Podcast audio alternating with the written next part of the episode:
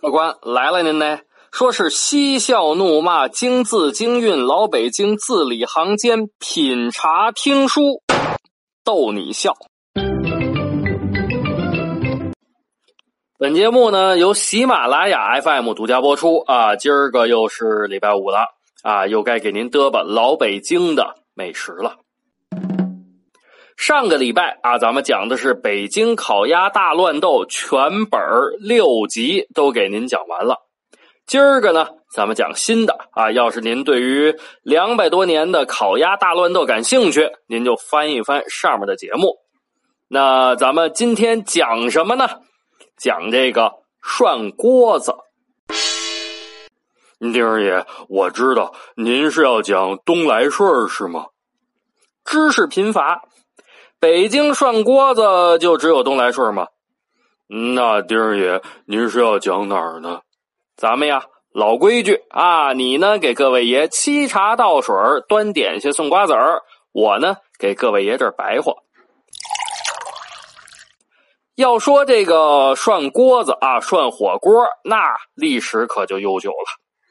在北京的城边上啊，延庆县龙庆峡就出土过一个火锅，青铜材质的，上面呢雕刻着精美的图案。这火锅什么年代的呢？根据鉴定，这是春秋时期的。啊，您想想吧，春秋时期到现在，怎么也得两千多年，快三千年了。当然啊，那个时候不叫火锅啊，叫什么呢？叫货斗啊，涮肉用的。而且呢，好些个文人墨客啊，这个文章作品里头也有火锅。比如说啊，咱们耳熟能详的白居易啊，有一首诗叫《问刘十九》，里头呢就写了啊，怎么写的呢？呃，您听我给您念一念啊，叫做“绿蚁新醅酒，红泥小火锅，晚来天欲雪，能饮一杯无”。啊，这红泥小火锅呢，就是唐代非常流行的一种陶制的火锅。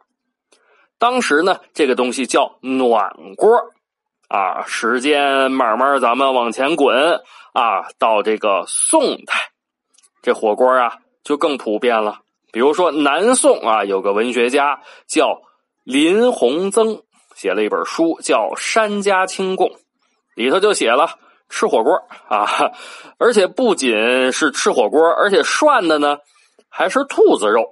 啊，大概意思是这个林鸿增啊，曾经在一个大雪天干什么呢？游览武夷山啊，陪着他的向导呢是个当地的猎人。游览的过程中，哎呦，这猎人也可以拿这个剑日蹦日噌，哎，射中了一只兔子。然后呢，游览之余，猎人带着林先生回到自己家啊，把这个兔子收拾干净了。切成薄薄的小片儿，然后呢，用这个酒、大酱、辣椒腌一会儿，架起锅子，用筷子夹着肉在沸水里头一涮，哎，就可以吃了。嗯，您看看，人家当时就这么讲究啊，不仅仅是兔子肉，还涮之前得先腌入了味儿。其实呢，在北京城啊，正经地道的老北京。不叫火锅啊，叫什么呢？叫吃锅子或者叫涮羊肉。您问了，那丁儿爷为什么叫涮羊肉呢？讲到这儿，咱就得把这时光月份牌啊扒拉扒拉啊，扒拉到什么时候呢？扒拉到蒙古宪宗二年，也就是一二五二年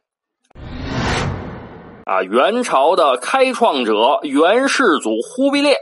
率十万大军南征大理啊，也就是现在的云南的大理地区。忽必烈那真的是个马上的皇帝啊，能征善战，带着十万人骑着马，哒哒哒哒哒哒哒，穿行了一千多公里啊，直抵金沙江。眼看着就到了大理国的边上了，然后呢，还挺客气，勒住了马。安营扎寨，派了使者去干嘛去？劝降。结果呢，当时的大理国王段兴志拒绝投降。这忽必烈可就火了，这小子给脸不要脸的啊！呃，所有军队向前推进二十里，然后呢，又派了使者。结果呢，大理国还是不投降。嗯，再推进二十里，然后呢，大理国依旧不投降。忽必烈呢也不着急，困城。一声令下，十万大军唰啦一下子就形成了包围圈，把这大理城围了个风雨不透。然后呢，然后也不着急打，哎，就这么困着。这个一天两天还行，你时间长了，这城城里头这人受不了啊，没东西吃啊。然而，蒙古军队行军打仗有个特点，什么呢？就是随着军队会带着大量的。羊群啊，您没听错，就是那个咩 咩啊，那个羊群。为什么呢？这东西啊，它运输起来方便，四条腿儿，啪，鞭子一抽，自己就能跟着走。哎，这多好，这个对不对？啊，城里头呢，这些个守城的，那都饿的呃，饥饥饥肠辘辘，前胸贴后背的，都都受不了了。城外头呢，忽必烈命人杀羊。今天晚上咱们吃烤羊啊！就在这个城墙下头架上炉子，一边杀羊，一边烤肉，一边派人用大扇子往城里头扇风啊啊！哎呦，这烤羊肉这个味儿香美！哎呦，这个味儿随着这个烟，哎呀，飘飘悠悠，飘飘悠悠。就飘到城里头了。这城里头本来就已经断粮好几天了，再加上这烤肉的味儿，哎呀，受不了了。忽必烈呢，那更绝了。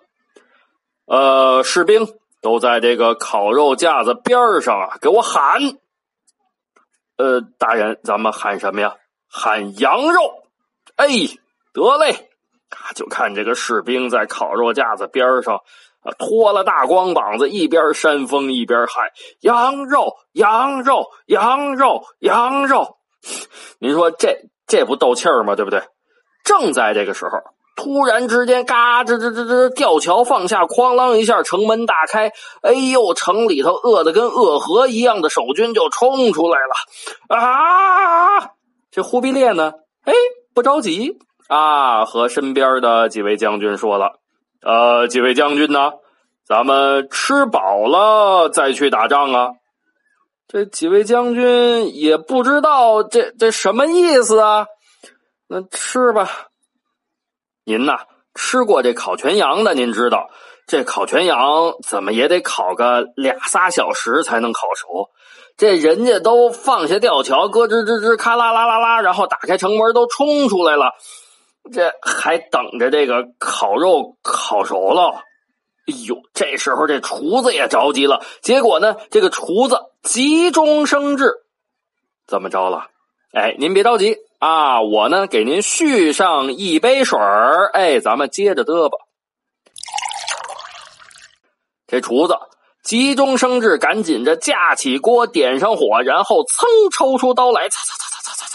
就看见寒光闪过，一盘子薄薄的羊肉片切好了。啊，这时候锅子里的水也开了，厨子用筷子夹起羊肉片来了。一个燕子三焯水，啪啪啪啪啪，啊，就在锅子里这么一上一下，一上一下，一上一下，然后把焯熟的羊肉片啪啪啪啪码得了，放到忽必烈面前的碗里头。忽必烈呢，哎，很潇洒，很大方。啊，夹起来，蘸上小料，往嘴里头，嗯，一扔，嗯，好吃，美，嘿，美的鼻涕泡都出来了。吃了几片羊肉，心满意足。突然之间，就看这个忽必烈抄起大刀，大踏步走出营帐之外，搬鞍认凳就上了马，俩脚一夹飞虎颤，小肚子一顶铁骨梁，这马也是通人性，哒哒哒哒哒哒，哒哒哒哒哒哒哒哒。哎，就冲到了乱军之中。这忽必烈后面还有几位将领呢？一看得了，咱咱咱也别吃了，咱跟着吧。咱大汗都出去了，咱也上吧，也都是嘁哩咔嚓上马提刀拉弓搭箭紧随其后。结果呀，也就是一炷香的功夫啊。用现在这个钟点说呢，就是半个小时。忽必烈已经冲过了护城河，杀入城内，不到一个小时，直冲大理王府。那大理王段兴志呢？嘿，早跑了啊！忽必烈就这样攻陷了大理国的都城霞赤城，啊，也就是今天啊昆明这个地方。忽必烈高兴啊，想起来了，哎呀，自己这个。打仗这么神勇，是为什么呢？啊，是因为打仗之前吃了这涮羊肉，开心。嗯，美。重赏了厨师。那除去这个重赏厨师之外呢，由此定下规矩：每次元朝军队出征，必在战前要吃这个涮羊肉啊，以壮军威。所以呢。涮羊肉啊，也就算是在北京城扎下根了。但是啊，这正经地道的老北京涮羊肉，那必须是清汤的，没有什么麻辣锅啊、鸳鸯锅啊，从来都没有。而且呢，这锅子从开始吃就是清汤，吃完了也得是清汤。那这又是怎么回事呢？啊，由于时间的关系，咱们今儿个可就讲不了了。您别着急啊，咱们约好了，下个礼拜五咱们接着讲北京涮肉的故事第二集，您可一准来啊。